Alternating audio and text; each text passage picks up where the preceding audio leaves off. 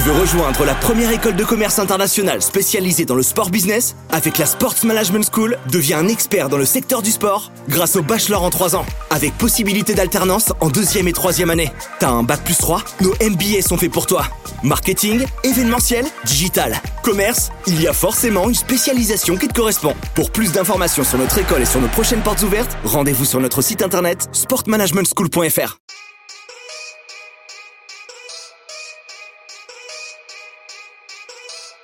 Second poteau Pavard. Benjamin Pavard. Christophe Dominici a pris le ballon. Passé Essai de Christophe Dominici, c'est un génie. Extraordinaire. Accélère Accélère. La victoire de Pierre Gasly. Il l'a fait. La victoire française. David Mignot, directeur académique de la Sports Management School. La SMS est une école de commerce spécialisée dans le sport business. Avec l'after du sport business, je vous propose de rencontrer des personnalités qui font et qui feront le sport de demain. À vos podcasts. Jérôme, salut, euh, bienvenue sur le plateau de l'After Business. Donc c'est la deuxième euh, séquence qu'on va avoir aujourd'hui. Moi, je suis ravi de t'accueillir euh, sur le plateau. Alors, on, évoquait en off entre guillemets quelques, quelques souvenirs communs.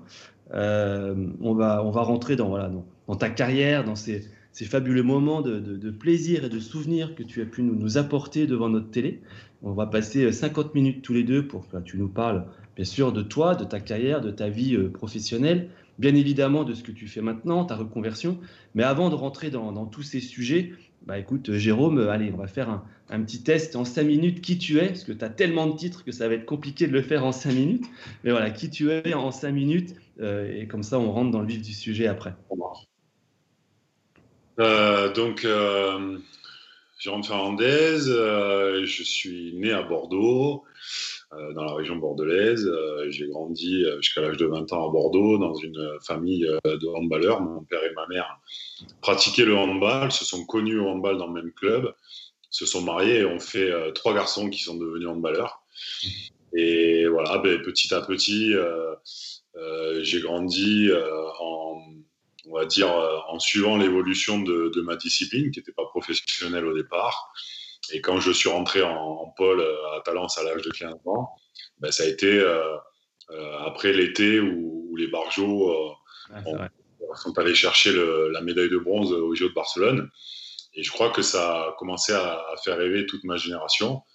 Et voilà, petit à petit, mes années de pôle se sont bien déroulées, j'ai bien progressé. J'ai été très bien formé à, Bordeaux par, par qui était l'entraîneur de, l'équipe 1 à l'époque. Et euh, donc, après être rentré en équipe de France Espoir, euh, j'ai été contacté par euh, plusieurs clubs professionnels à l'époque. et donc, j'ai fait le choix de démarrer ma carrière professionnelle à, Toulouse, après avoir joué quand même quelques matchs en, en D1 à Bordeaux. Et donc, je suis parti à Toulouse à l'âge de 20 ans. Euh, je suis rentré euh, très rapidement euh, dans les plans de, Daniel Costantini, qui était le sélectionneur à l'époque. Donc, j'ai été sélectionné de manière régulière à, tous les stages et, toutes les compétitions qui ont suivi à partir de, de 97. Et voilà, je me suis construit comme ça à travers l'équipe de France et à travers ma progression en club. Après deux belles saisons à Toulouse, j'ai pu euh, passer un, cap en, signant à Montpellier, où j'ai passé trois magnifiques saisons, où j'ai gagné des titres et où ça m'a permis de, me montrer euh, euh, en Ligue des Champions et d'être approché par, par le Barça. Donc j'ai signé au Barça en 2002. j'ai passé six saisons à Barcelone, de 2002 à 2008. Euh, ensuite, euh, je suis parti dans euh, le club rival espagnol Ciudad Real où j'y ai passé deux saisons de 2008 à 2010. Et ça a été la période où j'ai commencé un petit peu à réfléchir à, mon après-carrière et à vouloir devenir entraîneur. Donc j'ai commencé à, passer mes, diplômes à ce moment-là. Donc je suis revenu en France en, en 2011 après une pige à, à, Kiel en Allemagne pour remplacer Daniel Narcisse qui s'était blessé au genou. Et donc je suis revenu en 2011 à Toulouse où j'ai passé euh, quatre saisons et euh, voyant que le projet euh, ne voulait pas ou, n'était pas en bonne disposition pour se développer, j'ai décidé de finir ma carrière à, Aix-en-Provence dans un projet ambitieux qui me permettait à la fois de finir ma carrière de joueur, mais de démarrer ma carrière d'entraîneur. Et donc, j'ai passé cinq saisons à, Aix de 2015 à 2020. Donc, 20 ans de, haut niveau en tant que joueur, quatre saisons en tant qu'entraîneur à Aix-en-Provence. Et, pendant ces, 20 ans de carrière, ben, j'ai eu la chance d'être appelé pendant 18 ans en équipe de France par Daniel Costantini d'abord et ensuite par, par Claude Onesta.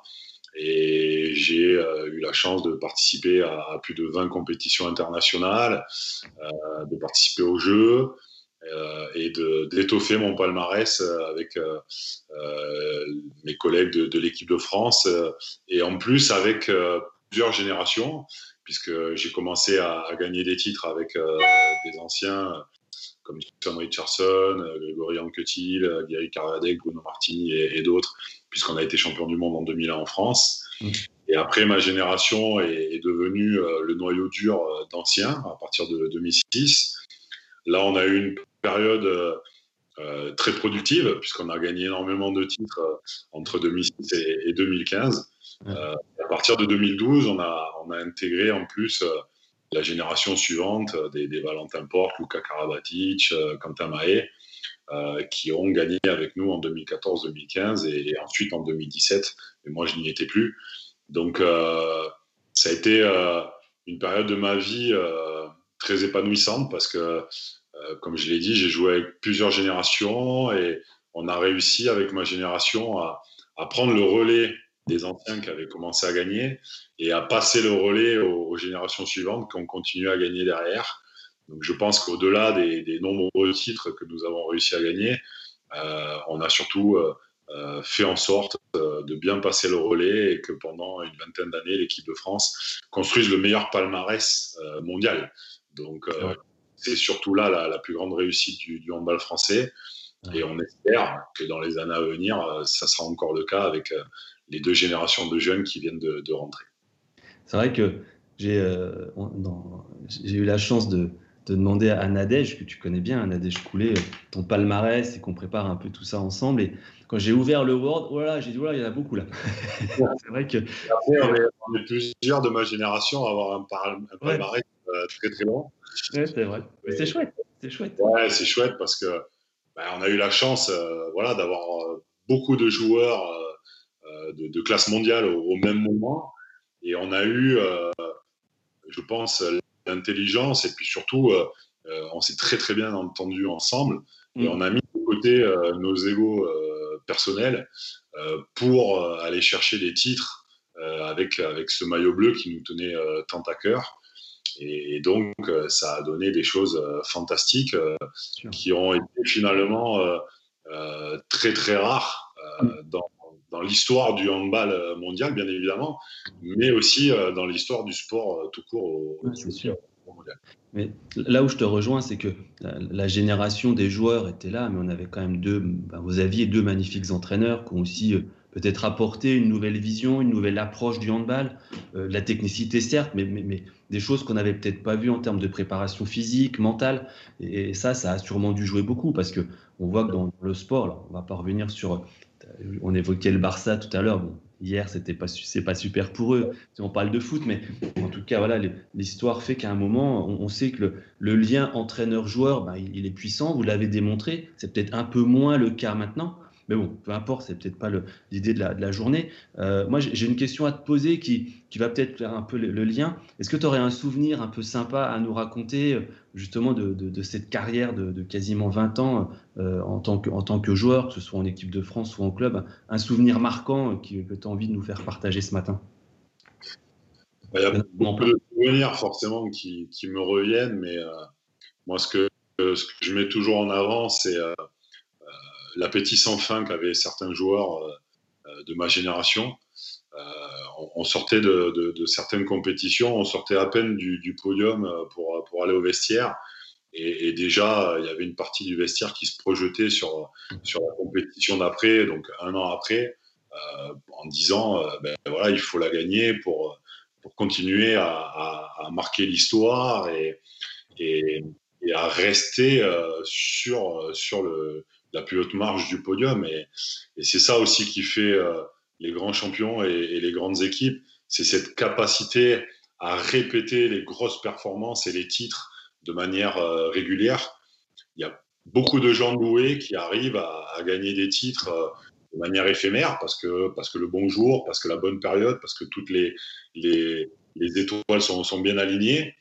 Mais être en capacité euh, à reproduire ce genre de performance euh, tous les ans, euh, ça c'est quelque chose euh, qui est très très rare. Ouais. Et, et c'est vrai que moi j'étais plutôt euh, quelqu'un qui venait du handball un peu euh, familial, avec les amis, même si j'avais envie de, de, faire de la performance. Euh, quand euh, je me suis retrouvé en équipe de France en ayant déjà, déjà gagné euh, tous les titres majeurs, donc champion d'Europe et champion olympique, si je n'avais pas eu à mes côtés des joueurs comme Thierry Omeyer, comme Bertrand Gilles, comme Didier Dinard, qui n'avaient qu'une obsession, c'était gagner toutes les compétitions qui se dressaient devant eux. Mmh. je pense que j'aurais peut-être mis un terme à ma carrière après Pékin parce que je me voyais pas être en capacité à, à, remettre le bleu de chauffe pour aller gagner des titres que j'avais déjà gagnés. Ouais, et ouais. ces gens-là, ces joueurs-là, euh, m'ont apporté cette, euh, cet appétit de, de, victoire euh, et, de, et de titres euh, que je n'avais pas forcément de, de, manière innée et qui euh, finalement euh, est devenu aussi pour moi une évidence aujourd'hui. Ouais, c'est sûr, mais bon, on voit en ce moment que c'est un peu plus compliqué. C'est vrai qu'il y a beaucoup de, comme tu dis, le, le mot génération. est en période de transition, comme on a pu l'être avec ma génération euh, ah. à la fin des années 90, quand nous nous sommes rentrés euh, en équipe de France, euh, puisque Daniel Costantini avait décidé de rompre avec les Barjots et de préparer l'avenir. Bon, mais voilà, aujourd'hui, très clairement, ça fait maintenant quatre ans que, que l'équipe de France n'a pas gagné un titre, mais on sent le potentiel ah. de cette équipe et, et de ses joueurs. Et, bien évidemment, l'objectif, c'est de redevenir euh, la nation forte du handball mondial. Et je pense que d'ici à Paris 2024, c'est quelque chose qui est, largement envisageable. Oui, c'est envisageable, puis on le voit déjà. Après, tout ce qui s'est passé les quatre dernières années, je dirais que peu importe, c'est derrière l'équipe de France. Maintenant, elle va construire. Je pense qu'elle a commencé à construire avec le, les derniers championnats qui viennent de se passer. Et, et petit à petit, comme tu le dis, la génération va réapparaître avec des très bons joueurs on va avoir des départs, malheureusement, voilà, comme, dans toute équipe, et ça va continuer à, se mettre en place. Justement, tu, parlais tout à l'heure dans, dans, ton avant-propos de, ta partie reconversion, c'est un point qui est important. Tu as commencé à, le travailler ben, quand tu étais encore euh, en club, tu as réussi à, commencer cette reconversion en tant que joueur et après en tant qu'entraîneur. Comment, comment est venu ce déclic justement de cette reconversion, euh, peut-être pendant que tu étais en carrière professionnelle en disant voilà comment je vais construire tout ça. Quel a été le déclic justement pour, euh, passer de, de joueurs euh, émérites, multimédaillés, puis, euh, puis je dirais quasiment euh, indéboulonnables ben, de, des différentes équipes, que ce soit club ou équipe de France, en cette, cette idée de devenir entraîneur et, de justement de, de faire de nouvelles générations de, joueurs. Le, déclic, il a eu lieu à, Barcelone au contact de, Valero Rivera, qui était l'entraîneur emblématique du Barça pendant 20 ans. Euh, moi, je l'ai eu euh, sur mes deux premières euh, saisons à Barcelone et lui était en fin de, carrière à Barcelone parce qu'il commençait à, saturer. en fait, toute l'évolution de, ma vie et, de, ma carrière à l'intérieur de, de, ma discipline euh, s'est faite au fur et à mesure parce que, comme je te l'ai dit, au début, quand j'étais jeune, le handball n'était pas professionnel. Donc, je n'avais pas forcément l'ambition d'en faire mon métier. Euh, et puis quand je suis devenu adolescent, ben, le handball a, commencé à, basculer vers le professionnalisme.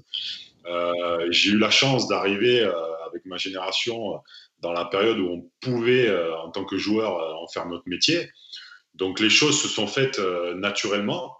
Et puis finalement, quand j'ai commencé à, m'approcher de, la trentaine, euh, j'ai commencé à me dire bon, euh, les anciens ont arrêté vers 32, 33 ans, donc il faut que tu réfléchisses à ce qui va te donner euh, envie de te lever le matin pour, pour aller travailler dans l'avenir. Parce que, évidemment, quand ta passion est ton métier, tu n'as pas l'impression de travailler et tu le fais naturellement. Mais tu sais qu'après ta, carrière de joueur, il reste encore 30 ou 40 années à, vivre. Et il faut trouver quelque chose. Alors peut-être pas qui soit aussi tripant que, d'être sur un terrain et, de jouer, mais en tout cas qui, te passionne et qui te donne envie de, voilà d'en faire un métier pendant une grosse partie de, ta vie. voilà, je me suis dit, bah, après tout, euh, j'ai la chance euh, d'évoluer dans, le plus grand club euh, du monde, au contact d'un des meilleurs entraîneurs de l'histoire.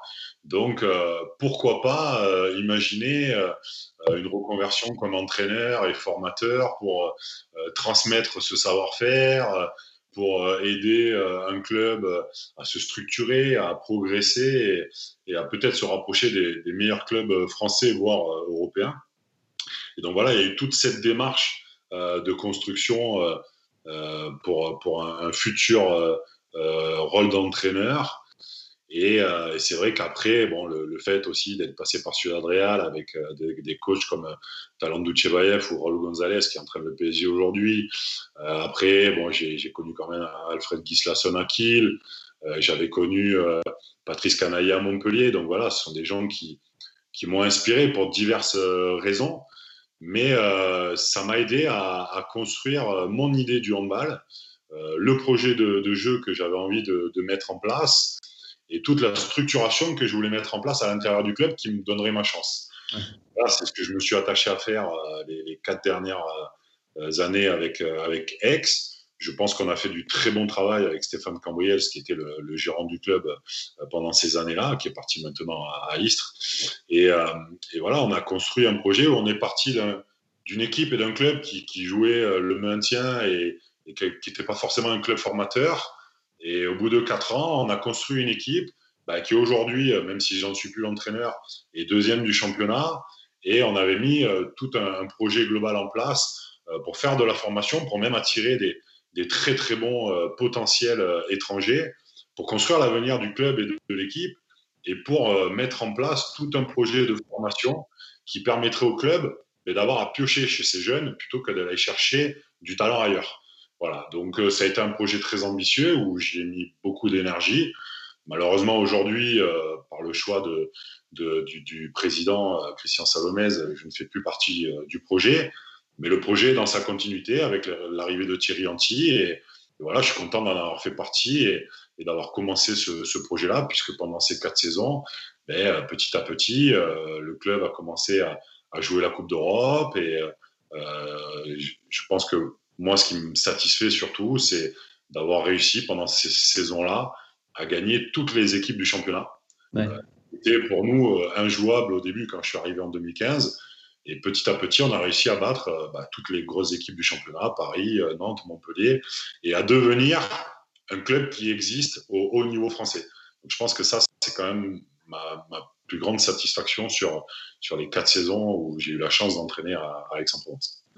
C'est un petit peu l'idée de, SMS, hein, c'est de la théorie à la pratique. Est-ce que justement la théorie que tu as pu apprendre auprès des, plus grands, hein, que ce soit Onesta, Constantini, les entraîneurs de clubs que tu évoquais au Barça, Akil et, autres, est-ce que justement toute cette théorie acquise, tu as réussi à la modeler, comme tu l'évoquais, à faire ton propre jeu, ta propre méthode d'entraînement et tout ça? Et justement, est-ce que tu vois maintenant que est-ce que tu pensais être bon en théorie et devenu bon en pratique? Parce que tu as quand même construit quelque chose de formidable à Aix. Ah oui, complètement. Alors c'est vrai que il faut du temps hein, pour, construire les choses. Ouais, c'est sûr. Euh, tu, ne peux faire évoluer ton effectif que saison après saison. Euh, tu es toujours un peu euh, dépendant des, résultats hebdomadaires. Donc, il faut assurer le quotidien tout en préparant l'avenir. Mm. Et en tout cas, tout ce que j'avais dans la tête et tout ce que j'avais envie de mettre en place, petit à petit, s'est mis en place avec bien évidemment euh, l'aide de, mes dirigeants. Et, euh, je pense qu'on on était euh, très très proche de construire ou, de fabriquer un projet très performant à tous les niveaux. Mmh. Donc, donc oui, effectivement, je pense que je suis allé pas au bout de, de, mon projet parce que, parce que le bout du projet, c'était de profiter maintenant de tout le travail accompli avant. Mais bon, voilà, je sais très bien que quand tu es entraîneur dans un club, tu es toujours un petit peu dépendant des, choix de, mm. des dirigeants. Et voilà, il y, a un choix qui a été fait, je le respecte. Maintenant, je, je, passe à autre chose. Oui, c'est clair. Justement, l'idée de, faire ce parallèle entre la vie sportive qui a été voilà, formidable pour toi et cette vie euh, d'entraîneur qui reste aussi formidable parce que, comme tu le dis, tu as construit les fondations maintenant de ce qui se passe sur, le club. Est-ce qu'il y a un parallèle que tu pourrais nous, évoquer entre le monde sportif professionnel et le, monde de l'entreprise que tu as vécu maintenant? Il y, a, pas mal de parallèles. Euh, moi, je pense que, enfin, après, c'est mon avis personnel, mais je pense qu'il faut toujours mettre au, cœur du projet euh, de l'humain, euh, mettre euh, du relationnel avec les gens sur qui tu t'appuies, avec qui tu construis. Et, je pense que pendant toutes ces années au PAUC, voilà, je, me suis attaché à être respectueux de mes dirigeants, mais à construire avec eux. je pense qu'ils ont été aussi très comment dire, euh, sympa avec moi parce qu'ils m'ont laissé beaucoup de liberté. Je pense qu'ils avaient une grande confiance au départ. Ils m'ont ils surveillé. Hein. Ils, ont, ils ont scruté un petit peu euh, tout, ce que, tout ce que je voulais faire. Ils ont vu que, voilà, que, que, je travaillais, que j'avais mon idée en tête et que j'avais une ligne directive. Donc voilà, je me suis appuyé sur eux pour, pour construire le projet. Et, et après, je me suis appuyé aussi sur ben, forcément des, des joueurs, euh, des euh, euh, entraîneurs compétents pour construire mon staff. Et finalement, je, moi, je me suis toujours construit dans le collectif. C'est pour ça que j'aimais le handball, parce que c'était un sport collectif. Donc j'ai voulu d'abord construire mon, mon, staff avec des gens que j'appréciais, mais surtout des gens compétents. Mm, mm, mm, et euh, petit à petit, euh, euh, chercher un préparateur physique, un entraîneur de gardien. Je me suis appuyé sur un staff médical qui était déjà existant, mais en essayant de, de réduire un petit peu le nombre d'intervenants en allant plutôt vers, vers, ceux qui étaient les plus compétents et, et ceux qui avaient le plus la confiance des athlètes. Mm-hmm. Et puis voilà, et après, avec ce staff et ses dirigeants, bah, petit à petit, on a fait confiance à certains joueurs pour les faire venir euh, dans, dans, le projet, pour le faire grandir. On s'est appuyé aussi sur certains euh, jeunes euh, du club, que ce soit Karl Conan, Gabriel Lush, qui étaient déjà présents au club quand je suis arrivé. On a fait venir aussi des jeunes joueurs comme Emric Min, mmh. qu'on a aidé à, à, progresser, à évoluer, pour aider l'équipe aussi à, à progresser. Et voilà, petit à petit, en fonction des, des moyens financiers, des moyens humains, et bien, on a posé pierre par pierre euh, pour avancer tranquillement. Et voilà, saison après saison, on a progressé en termes de, de jeu, en termes de, de régularité dans, dans, les résultats, mais tout en préparant l'avenir. Et, je crois que pour moi, c'était quelque chose d'important de, de, construire avec les hommes et les femmes aussi, puisque euh, notre intendante, euh, Laure Morazel, est une femme. Et, et, voilà, moi, le, le but, c'était surtout de construire quelque chose de collectif avec des gens compétents et des gens qui étaient en capacité à bien travailler ensemble pour que moi, finalement, je ne sois juste que euh, le, le, manager, entre guillemets. Au début, on m'a donné le poste d'entraîneur pour mettre le projet de jeu euh, de l'équipe professionnelle en place. Mais petit à petit, je me suis mué en manager pour déléguer le travail à des gens plus compétents que moi sur certains domaines et pour pouvoir euh, essayer de progresser dans tous les domaines. Mmh. Euh, voilà, je pense que c'était surtout ça que, que je voulais euh, mettre en place. Et bien évidemment que je me suis inspiré de ce que j'ai vécu par le passé dans d'autres structures, que ce soit à Montpellier avec Patrice Canaillé, que ce soit au Barça avec les dirigeants du Barça de l'époque et Valero Rivera qui était le, le, coach quand je suis arrivé, euh, en termes de projet de jeu, j'ai essayé de faire un mix entre ce que j'avais connu à Ciudad Real et ce que j'avais connu à Barcelone ou à Montpellier. Euh, voilà, et, j'ai essayé, si tu veux, de prendre le meilleur de mon vécu, de mon expérience personnelle, pour le mettre en place, euh, pour que effectivement le projet fonctionne. Aussi à l'intérieur, j'essayais avec mes joueurs de transmettre mes savoir-faire techniques, mmh. tactiques, voire même de temps en temps mentaux, mmh. pour les pousser vers cette, cette exigence du haut niveau.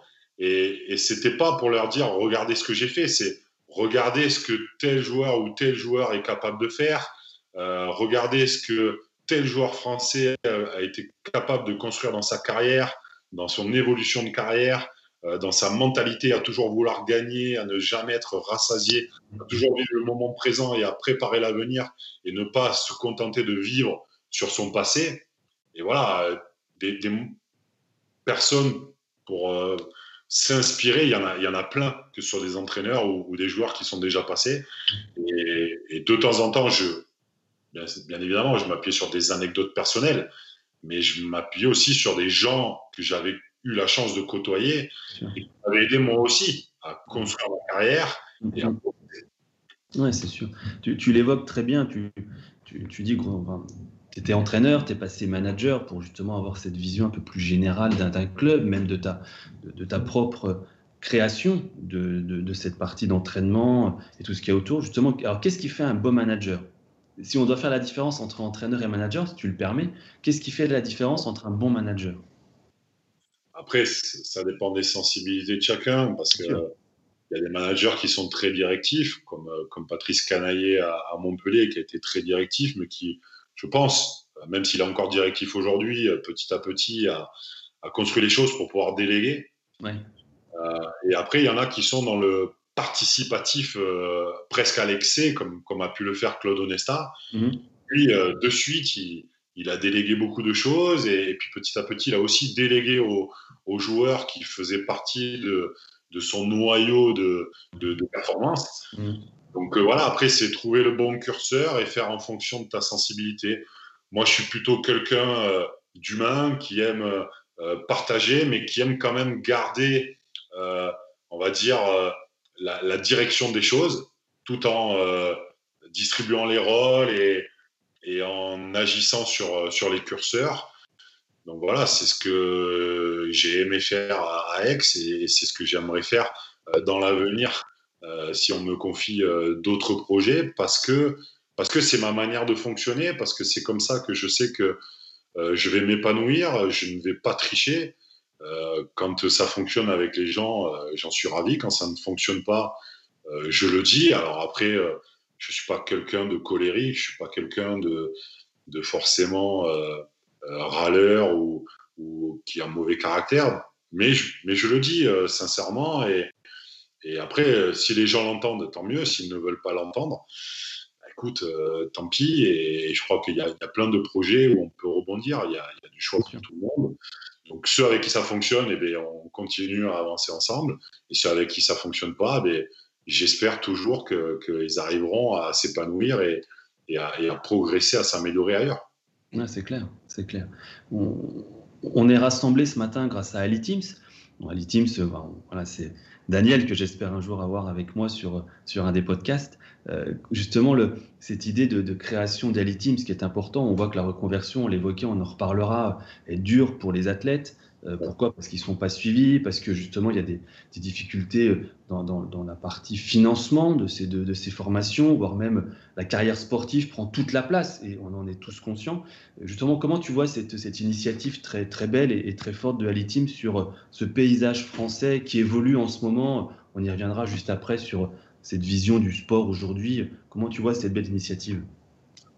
Déjà, c'est une initiative novatrice parce que euh, jusqu'à il y a quelques années, euh, les athlètes de haut niveau euh, étaient mis en avant et entre guillemets utilisés tant qu'ils étaient performants.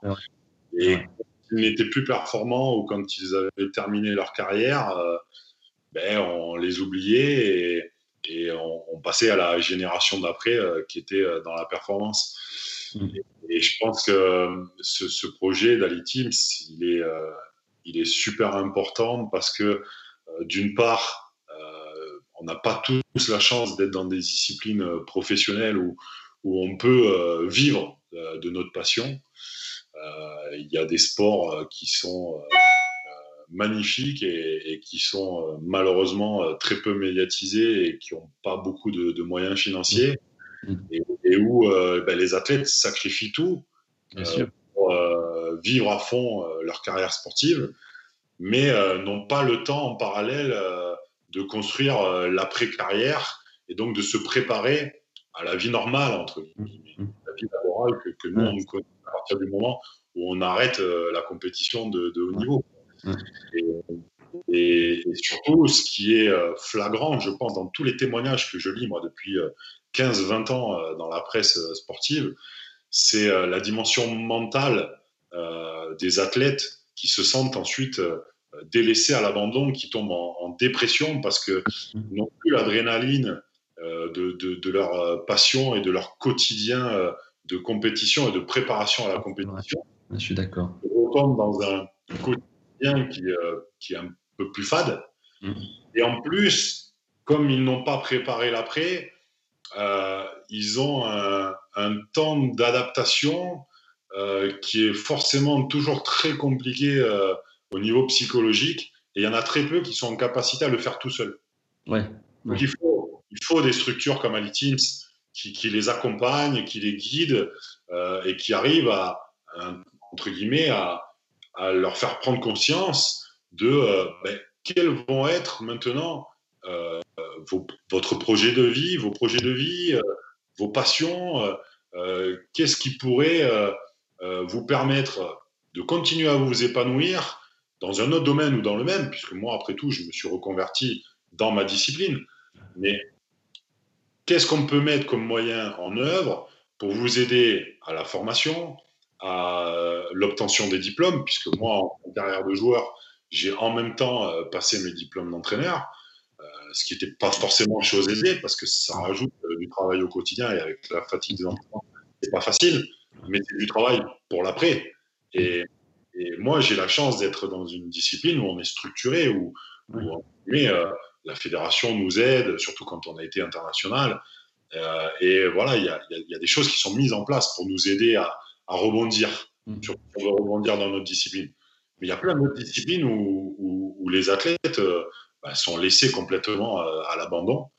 Et je pense que voilà, les, des structures comme AliTeams, des projets comme AliTeams sont hyper importants pour cette catégorie d'athlètes de haut niveau qui ont tout sacrifié pendant 15, 20, 25 ans de leur vie, qui se retrouvent du jour au lendemain euh, dans l'oubli, dans l'anonymat et, et finalement confronté à une vie qui est, qui qui, qui est moins ambitieuse, qui est moins, euh, euh, comment dire, euh, passionnante, passionnante mais qui est nécessaire pour pouvoir bah, subvenir à, son quotidien, quoi. Voilà. Ouais, d'accord. Mais je suis d'accord avec toi. Je pense que c'est la difficulté, c'est toujours les yeux qui brillent devant notre télé quand on voit bah, des performances comme les tiennes ou même comme celles de, bah, des autres athlètes et on les oublie vite, que ce soit parce que euh, l'âge fait qu'on arrête, parce qu'il y a une blessure, parce que tout ça. Et je pense qu'Ali Teams, effectivement, est une bonne solution pour bah, rester dans cette, dans cette envie, dans cette passion qu'on a du sport, que ce soit dans le nôtre ou dans d'autres choses. Et je pense que c'est un point intéressant, justement, sur la reconversion aussi. Tu l'évoques très justement. Tu as réussi, en fait, à pendant ta carrière à travailler en tant que joueur, enfin travailler, si on peut le dire comme ça, parce que c'est une passion, tu l'évoques depuis tout à l'heure, mais voilà, bon, on est pro, on est, on est sportif pro, donc potentiellement on, va au boulot, mais avec un sac et un ballon, donc c'est plutôt pas mal que le stylo et l'ordinateur. Euh, mais tu, tu, évoques justement cette idée de, reconversion plusieurs fois. Euh, quels sont les diplômes que tu as passés, comment tu as fait pour devenir entraîneur, qu'est-ce qui, comment comment tu as réalisé cette, ce parallèle entre ta vie sportive et ta, ta vie maintenant de, bah, de, d'entraîneur? comment tu as fait pour tout ça, pour réussir à faire tout ça? Alors, euh, comme je t'ai dit, euh, à partir du moment où, j'ai eu euh, dans l'idée de, devenir entraîneur à la fin de ma carrière, avant les, Jeux de, Pékin, j'ai passé mon, mon brevet d'État, mmh. qui est le, DE. Euh, ensuite, je voulais passer le, BE2, mhm. mais euh, on m'a fait comprendre que c'était beaucoup plus de travail et qu'il valait mieux le, faire en, fin de carrière. Donc, j'ai repoussé ce diplôme euh, jusqu'à la fin de ma carrière. Au début, je pensais arrêter vers 2012 après Londres. Et puis finalement, j'ai eu la chance de pouvoir durer un petit peu plus. Mhm. commencer, je me suis inscrit au, DES à partir de, de 2015. Donc j'ai obtenu mon, mon DES en 2017. Et suite à cela, j'avais besoin de, de, passer le diplôme international Master Coach pour mhm. pouvoir entraîner une équipe qui jouait la Coupe d'Europe ou peut-être être sélectionneur d'un pays dans l'avenir. Donc c'était un diplôme qui était important pour moi parce que, mhm. voilà, au même titre que quand j'étais joueur, j'ai beaucoup d'ambition en tant qu'entraîneur. Et j'aimerais un jour euh, entraîner une équipe nationale ou, ou, un club qui joue euh, la Ligue des Champions euh, et qui sont en capacité à, à gagner des titres. Donc voilà, c'est un diplôme qui était aussi important pour moi, donc je l'ai obtenu en, en, 2018. Donc voilà, c'était une construction progressive au fur et à mesure de, de, ma carrière et de mes disponibilités aussi. Parce que, ben, quand tu passes un DES, c'est trois dossiers à faire, c'est c'est 18 mois de, formation. Euh, il faut de temps en temps euh, te déplacer euh, à l'INSEP à, Paris pour suivre des formations qui durent deux ou trois jours. Donc ça veut dire que tu n'es plus dans ton club à t'entraîner ou à entraîner l'équipe. Voilà, c'est du temps pris sur, sur, ta carrière aussi de, joueur. Oui, bien sûr. Donc, il fallait essayer de, le structurer, de, le planifier de manière intelligente, et c'est ce que j'ai essayé de faire avec l'aide de, mes dirigeants. Et voilà, petit à petit, on, a construit ça ensemble et j'ai réussi à, passer mes diplômes. Alors, ça n'a pas été chose aisée parce que dans la période où, j'ai fait, euh, où j'ai passé mon DES, j'étais à la fois euh, joueur de l'équipe, mais aussi entraîneur. Donc, ça veut dire que la fatigue euh, des entraînements, la fatigue physique, avait de temps en temps des répercussions aussi sur mes capacités d'entraîneur et, et, de coaching pendant les matchs. Mais c'est surtout qu'en plus, comme je rajoutais dans mon temps libre ben, euh, la structuration de mes dossiers euh, et, toute la planification de ma formation, ben, forcément, euh, il y a eu des moments où c'était compliqué. Mais après, je le dis toujours, je pense que les, sportifs de haut niveau ont une capacité de, travail et de, dépassement au niveau mental mmh. qui sont supérieurs à la moyenne, mmh. sans, sans, non, je te rejoins, je te rejoins. Et je pense que voilà, euh, ce qui est aussi important dans, le projet d'Ali Teams, c'est de s'appuyer euh, sur des athlètes qui ont connu le haut niveau, qui mm. connaissent euh, l'exigence du quotidien pour préparer des échéances, qui sont en capacité à planifier des choses. Et je pense que ça, c'est aussi très bénéfique pour une entreprise qui veut se développer et qui veut s'appuyer sur des gens qui peut-être au départ n'ont pas la compétence, mais qui sont en capacité à, à faire énormément de travail, à se projeter et à s'impliquer dans un projet euh, de développement d'une entreprise, et grâce à la formation qui est, qui est, mise en place, devenir des acteurs importants du projet de l'entreprise. Ouais.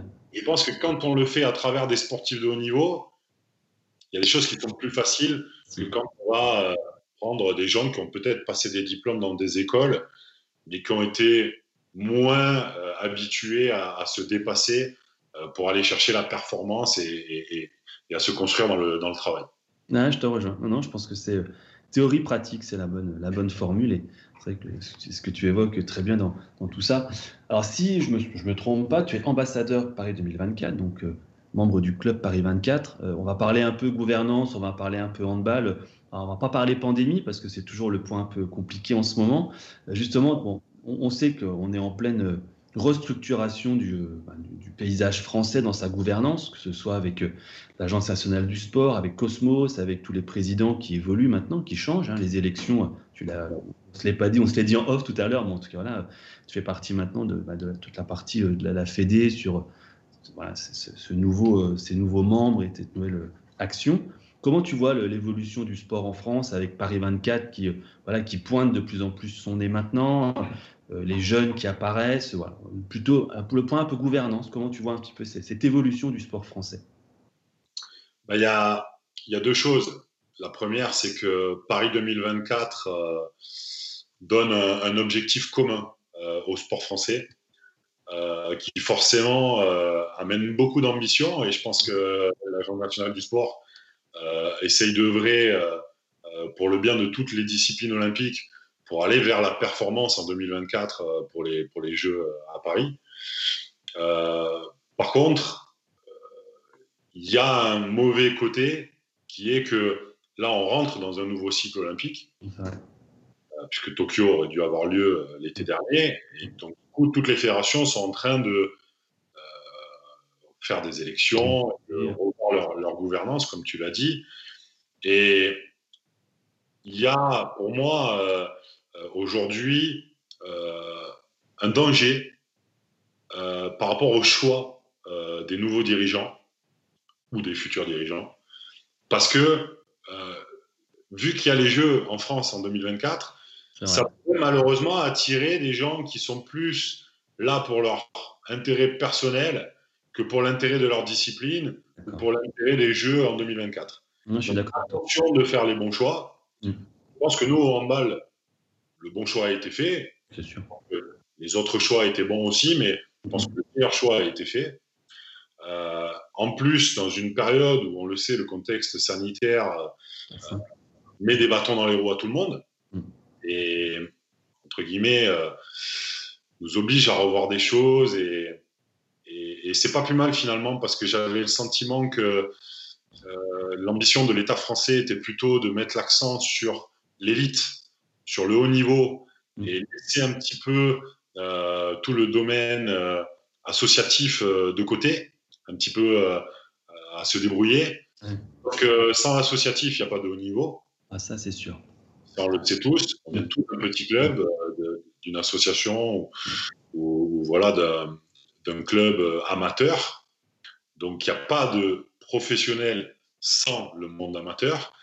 Et c'est vrai qu'il y a eu aussi, je pense, une envie de la part de l'État d'aller vers des pratiques, des disciplines qui sont plus euh, loisirs. sauf que, bon, euh, faire du loisir, c'est bien parce qu'aujourd'hui, on est sur le sport santé et c'est très important pour l'ensemble de la population. Et si tout le monde fait du sport santé, on n'aura plus de performance au haut niveau. vrai. Donc, finalement, je pense que le contexte sanitaire euh, fait prendre conscience à notre gouvernance que il ne faut pas qu'il y ait de scission entre le monde amateur et le sport loisir et le monde professionnel et, l'élite et la, performance de haut niveau. Parce que sinon, on ne sera plus un pays en capacité à aller chercher des médailles au JO ou à gagner des titres mondiaux ou européens euh, dans, toutes les disciplines dans lesquelles on, excelle ou on performe. Donc, voilà, finalement, je trouve qu'on est dans une période de transition euh, qui était, euh, à mon avis, un peu, un peu bancale, un peu dangereuse. Et finalement, ce contexte sanitaire euh, va peut-être nous permettre de, prendre conscience que pour qu'on ait des résultats au niveau, il faut investir sur la base. Il faut investir sur les jeunes et il faut continuer à investir sur les structures amateurs pour pouvoir sortir des, talents pour, pour faire du haut niveau après. Je te rejoins, je pense qu'il Effectivement, il y, a, des choses super intéressantes dans, tout ce que tu dis. On va, on va revenir un petit peu sur hand. Euh, bon, hand, tu l'as dit, hein, justement, il y a un nouveau président, il y a une nouvelle action fédérale qui va se mettre en place. Euh, comment tu vois cet avenir euh, doré de cette jeune génération, de cette structuration des clubs En ce moment, tu l'as dit, effectivement, c'est pas simple. Hein, les clubs souffrent. match D n'existant pas. bon, il y, a, la chance d'avoir Bean qui, amène une somme d'argent donc un peu assez intéressante pour financer euh, les clubs. Mais justement, pour revenir au contexte, comment tu vois un peu cet avenir du hand? Doré, pas doré euh, euh, Le hand féminin, le hand masculin qui performe quand même, malgré peut-être que petit, les rouages qui ne sont pas encore bien huilés. comment tu vois un peu cette, cet avenir? Écoute, on ne peut pas tout mettre dans le même panier. Aujourd'hui, on, on, est devenu une nation forte du handball mondial, tant mmh. chez les filles que chez les garçons. Mmh. Il y a depuis euh, plusieurs décennies euh, un formidable travail qui a été fait par la fédération pour structurer euh, notre discipline vers le haut niveau, mmh. avec la création d'épaules, avec aujourd'hui la structuration des clubs professionnels avec des centres de formation et des équipes professionnelles qui en plus sont en capacité à performer au niveau des Coupes d'Europe filles ou chez les garçons. Il y a un petit retard chez les filles, mais je pense que petit à petit il sera comblé, puisque quand on regarde l'histoire du handball français depuis 20 ans, les filles ont toujours eu un peu de retard à l'allumage, mais finalement, ont euh, suivi la, même courbe que les garçons. Donc aujourd'hui, on a deux clubs forts chez les filles qui sont Metz et Brest. Et on en a 3, 4, 5 chez les garçons euh, qui fonctionnent très très bien et qui sont très bien structurés. Donc ça, pour la partie euh, élite, ça fonctionne très bien. Pour les équipes de France filles et garçons, ça travaille très très bien. Alors chez les filles, on est toujours dans une période de recherche de, de, de, de performance, de médailles, de titres, etc. Chez les garçons, on est plutôt dans une période de transition, même si on s'appuie aujourd'hui sur des générations qui ont performé dans les équipes euh, France euh, jeunes, des champions du monde. Donc ça veut dire que si on travaille bien dans un avenir proche, à moyen terme, on pourrait retrouver euh, les podiums, voire la première place du podium. Voilà, tout ça fait que le, le handball français fonctionne très bien. Aujourd'hui, il y a deux priorités. La première priorité, c'est par rapport au contexte sanitaire et forcément au contexte économique, il faut que notre discipline, que nos clubs survivent à cette crise. C'est vrai. Aujourd'hui, on a 2400 clubs en France. Il faut que ces 2400 clubs continuent à exister. C'est-à-dire qu'il faut qu'on laisse personne sur le chemin. pour aider tous ceux qu'on pourra, ou tous ceux qui en ont besoin, à passer cette crise sanitaire et économique pour pouvoir continuer à préparer l'avenir. Mm. Aujourd'hui, comme toutes les autres disciplines, à cause du contexte sanitaire, on est euh, sur des diminutions, diminutions pardon, du nombre de licenciés et de pratiquants. À nous de bien passer cette période pour attirer à nouveau euh, des licenciés, alors soit des anciens qui sont partis, ou soit de nouveaux qui veulent revenir vers le handball.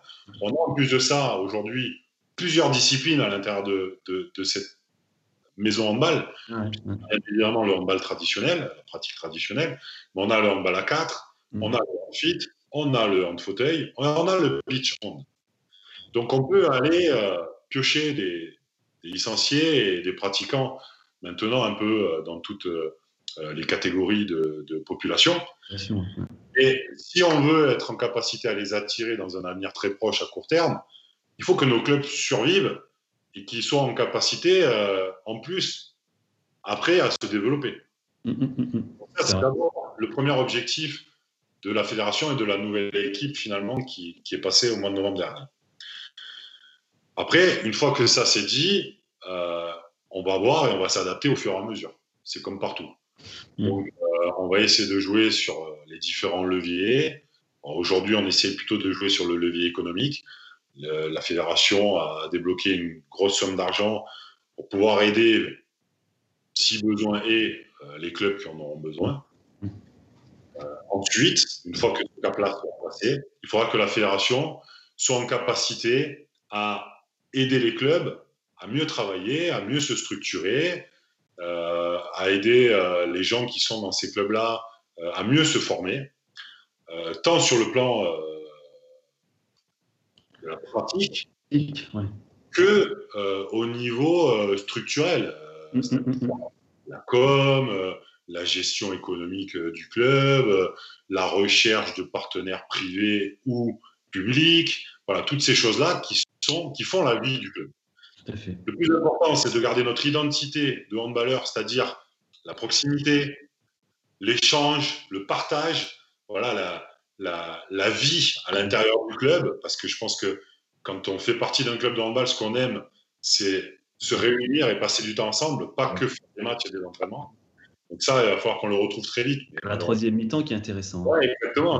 Ça, dépendra que du contexte sanitaire. Le jour où on aura les vaccins, ou on n'aura plus de cas graves et que les gens n'auront plus besoin de mettre des masques et mm, mm. on va retrouver cette, euh, comment dire, euh, euh, cette envie, cette. Ouais, ouais et puis cette. Euh, comment, on dit euh, cette proximité, cette vie de groupe qu'on avait avant dans, notre discipline, bah, ça sera plus simple. Voilà. Ah bah, c'est sûr, c'est sûr. Mais, mais voilà, il y a, y a un, temps là qui, qui est compliqué, qu'il faut passer, et on va essayer de faire en sorte que, que tout le monde puisse le passer de, et après on fera au fur et à mesure. Non, c'est sûr.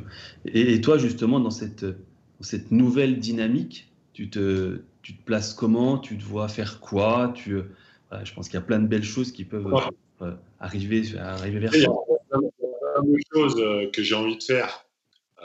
après, ça dépend de, du rôle et des responsabilités que l'on te donne. Aujourd'hui, je suis à la fédération en tant que, que chargé des relations internationales. Donc, euh, je suis là pour euh, faire le lien entre les instances euh, européennes et internationales et, ma fédération. je vais être le représentant à l'international de ma fédération française. mais j'ai aussi très envie de m'impliquer au niveau de l'entraînement, soit pour former les joueurs et les joueuses de demain, soit pour faire évoluer le projet de jeu à la française, parce que j'ai encore aussi plein d'idées que, que je peux euh, essayer d'amener euh, à la fédération. Euh, mais ça, c'est plutôt au niveau de l'entraînement et, de la pratique. Et après, j'ai aussi, bien évidemment, envie de, participer à la performance des équipes de France demain. Donc, voilà. Pour l'instant, on m'a donné ce, rôle à l'international. D'ailleurs, je suis aujourd'hui avec Nodjalem Miaro, qui est, qui est ma, ma, collègue féminine, en charge du, tournoi olympique euh, de Lille en 2024. Donc, mmh. on a travaillé en bonne intelligence avec le COJO euh, pour euh, essayer de faire en sorte que l'expérience athlète au JO, au niveau des handballeurs, soit la plus aboutie, la plus réussie possible. Parce que, bon, ils l'ont communiqué, mais ils sont très frustrés de ne pas pouvoir vivre cette compétition en étant au village avec tout le monde et en étant à Paris. Voilà, il va falloir faire en sorte que, que, que, cet événement euh, euh, du handball euh, soit réussi mmh. et que nos, athlètes handballeurs et handballeuses ne soient pas lésés par rapport au fait qu'ils ne seront pas au village à Paris et, et qu'ils n'auront pas cette proximité avec, avec les autres athlètes français et les autres athlètes mondiaux. Voilà. Donc, un dossier qui me tient aussi bien évidemment à cœur parce que j'ai eu la chance de, de à, quatre Olympiades et je sais très bien comment euh, ça se passe à l'intérieur du village. Je sais que cette expérience athlète, elle est très enrichissante parce qu'aujourd'hui, euh, je suis en relation avec euh, beaucoup d'athlètes français que j'ai connus à l'intérieur du village olympique. Donc, voilà, tout ça, il va falloir faire en sorte que, ça se passe du mieux possible. Et, moi, vraiment, c'est un projet qui, me tient à cœur parce que, parce que j'ai envie euh, voilà, d'aider ma fédération euh, dans ce domaine-là. Ah, c'est chouette.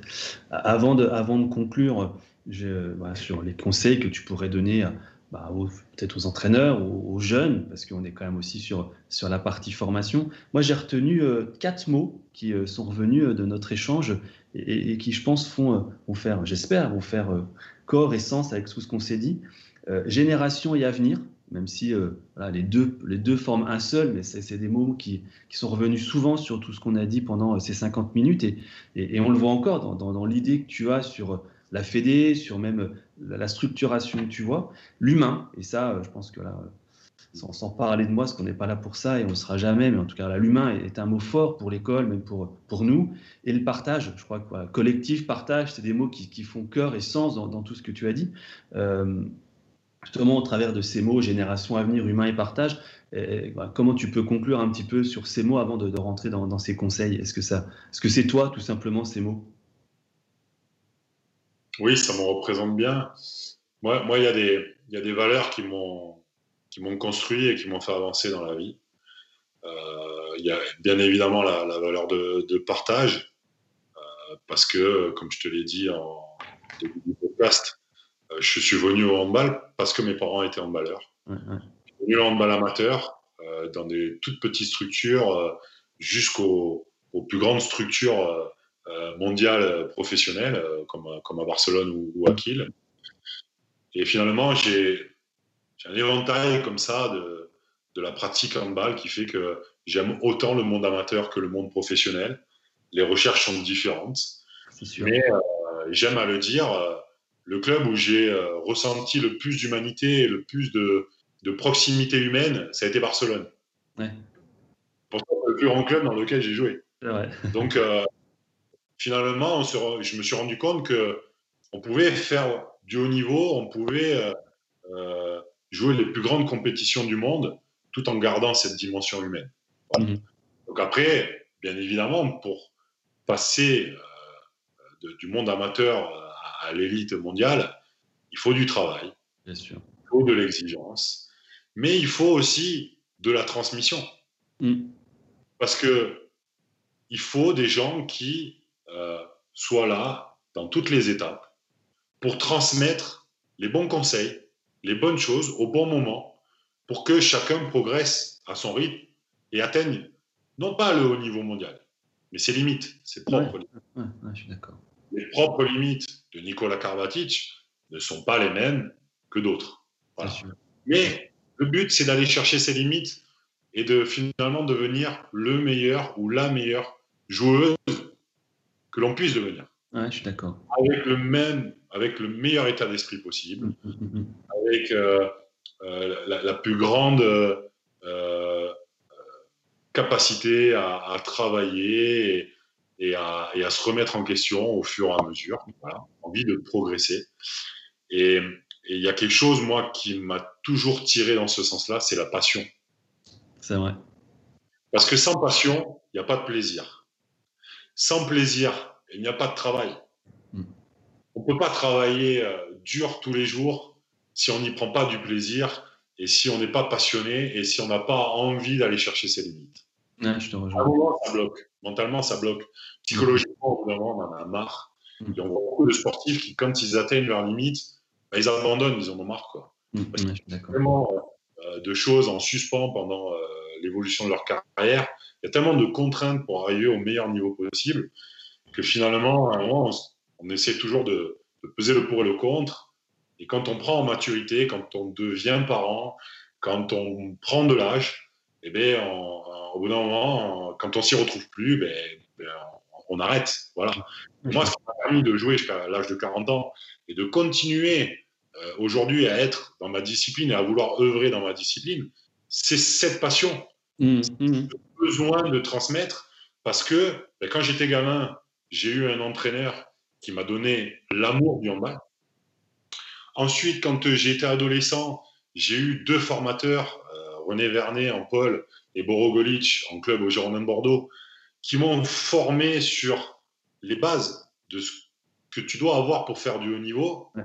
Et puis après, j'ai connu des entraîneurs de très très haut niveau qui m'ont amené l'exigence du travail au quotidien pour aller gagner des titres, pour euh, gagner des, tous les matchs qui se présentent devant toi, être performant de manière régulière aux entraînements. Je pense à Patrice Canaillé, je pense à Valero Rivera, je pense à Talant Duchebaev ou Raúl González. Voilà, ce sont des, gens qui m'ont marqué et qui m'ont construit en tant que joueur, mais aussi en tant que personne. Et il y a des entraîneurs que j'ai eus qui m'ont pas forcément apporté au niveau de, de, mes performances individuelles, mais qui par contre psychologiquement m'ont construit parce que euh, finalement, en les voyant agir, en les voyant interagir avec moi ou avec d'autres coéquipiers à moi, ben, soit j'ai eu envie de leur ressembler, ou soit j'ai pas eu envie de leur ressembler. Ouais, c'est clair, je suis d'accord. Ça a construit ma personnalité, mm, mm, mm.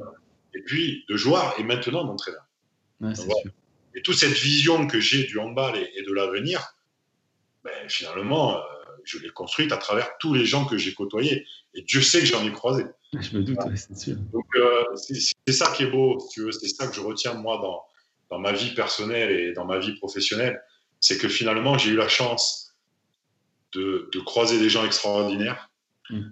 enrichir auprès de ces gens, mm. que ce soit en France, dans différentes régions, que ce soit à l'étranger, en Espagne, en Allemagne, que ce soit euh, lors des différentes compétitions internationales que j'ai pu connaître, soit en équipe de France Espoir, ou soit avec l'équipe de France euh, A. Mm, mm, mm. Voilà, c'est toute cette richesse que j'ai envie de partager et que j'ai envie de transmettre pour faire en sorte d'aider les futures générations à bah, s'épanouir tout simplement, parce que s'ils arrivent à s'épanouir, bah, peut-être qu'en euh, euh, de nouveaux bons résultats et, et, de belles choses qui nous feront rêver maintenant que moi je suis dans mon canapé. Je vais voir l'équipe de France comme ça a été le cas au mois de janvier. Alors, il y a des choses qui m'ont pas plu, hein. mais bon, je le sais, on est dans une période de transition, donc mm. je suis exigeant dans, dans, le jeu. Donc forcément, il y a des choses qui. Bien sûr. On, sent des prémices, mais il y a encore beaucoup de travail pour que cette équipe devienne une vraie équipe et joue en équipe. Mm. Des individualités euh, avec des potentiels énormes. Incroyable. Un avenir qui est magnifique. Et mm. comme tu les filles en décembre ont été vice-championnes et que les garçons arrivent à être quatrième alors qu'on est dans une période de transition, tu te dis que finalement, le ciel est plutôt dégagé. C'est sûr. On va vivre encore de belles choses. Et moi, j'ai envie de me régaler maintenant que je suis devant mon écran, euh, comme euh, je l'espère, et en tout cas, c'est les témoignages que j'ai, on a pu régaler euh, pendant plusieurs années des gens qui étaient devant leur écran en nous voyant jouer.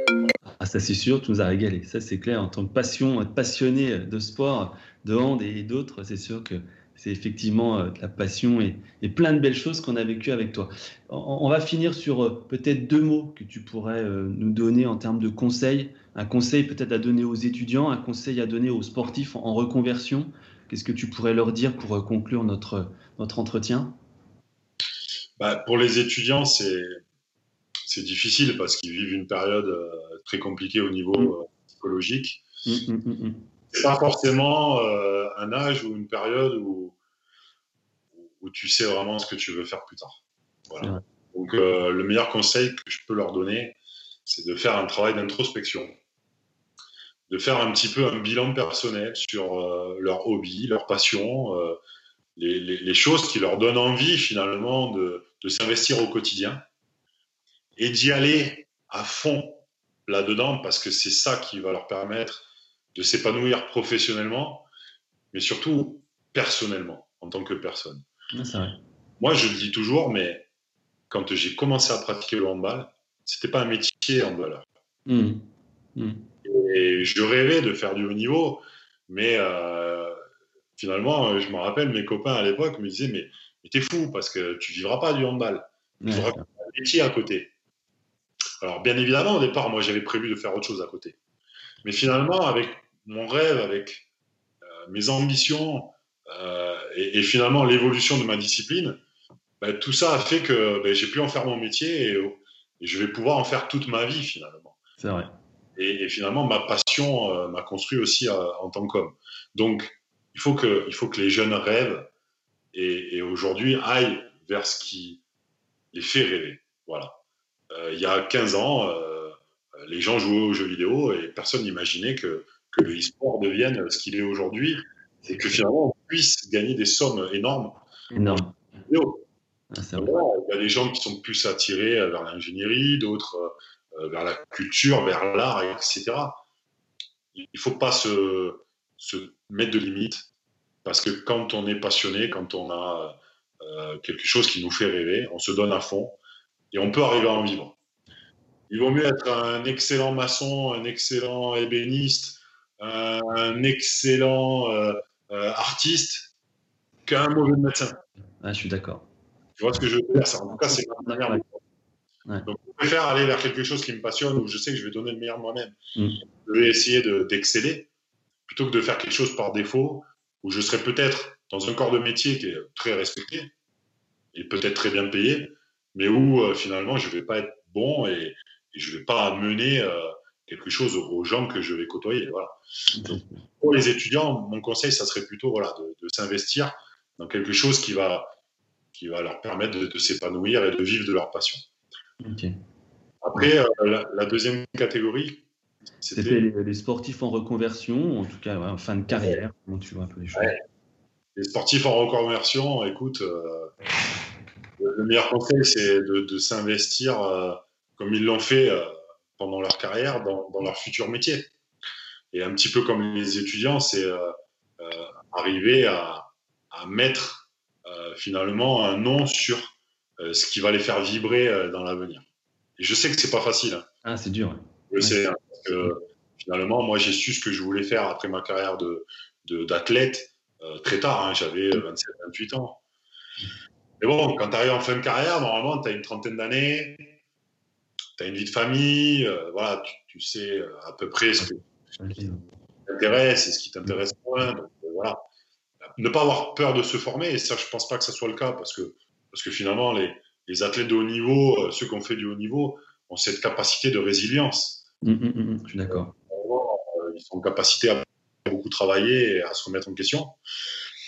Donc, faire un choix et, y aller à fond. Et comme ils l'ont fait pendant, pendant carrière d'athlète, je pense que c'est le meilleur conseil finalement euh, que je peux que je peux leur prodiguer. Surtout pas faire quelque chose par défaut parce que psychologiquement après quand on atteint la quarantaine, il y a beaucoup de gens qui changent de voie à 40 ans parce que ils, ont marre de, ils en ont marre de faire quelque chose par défaut. Ils ont envie d'aller dans quelque chose qui les passionne, même s'ils prennent un risque pendant un temps donné, au niveau financier, au niveau même euh, des fois euh, personnel et familial, parce que qu'ils vont investir beaucoup plus de temps que, ce qu'ils mettaient avant. Et c'est souvent au détriment du temps que tu passes avec ta famille.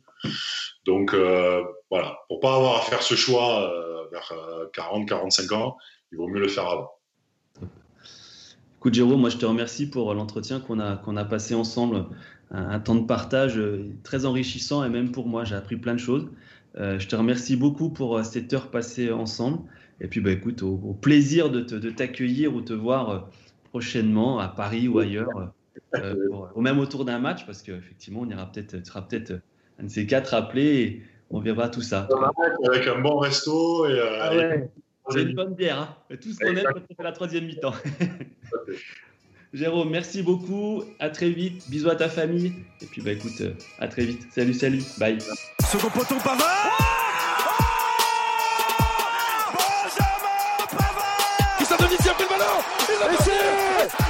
de Christian Dominici, c'est un génie Extraordinaire Accélère Accélère La victoire de Pierre Gassi Il l'a fait La victoire française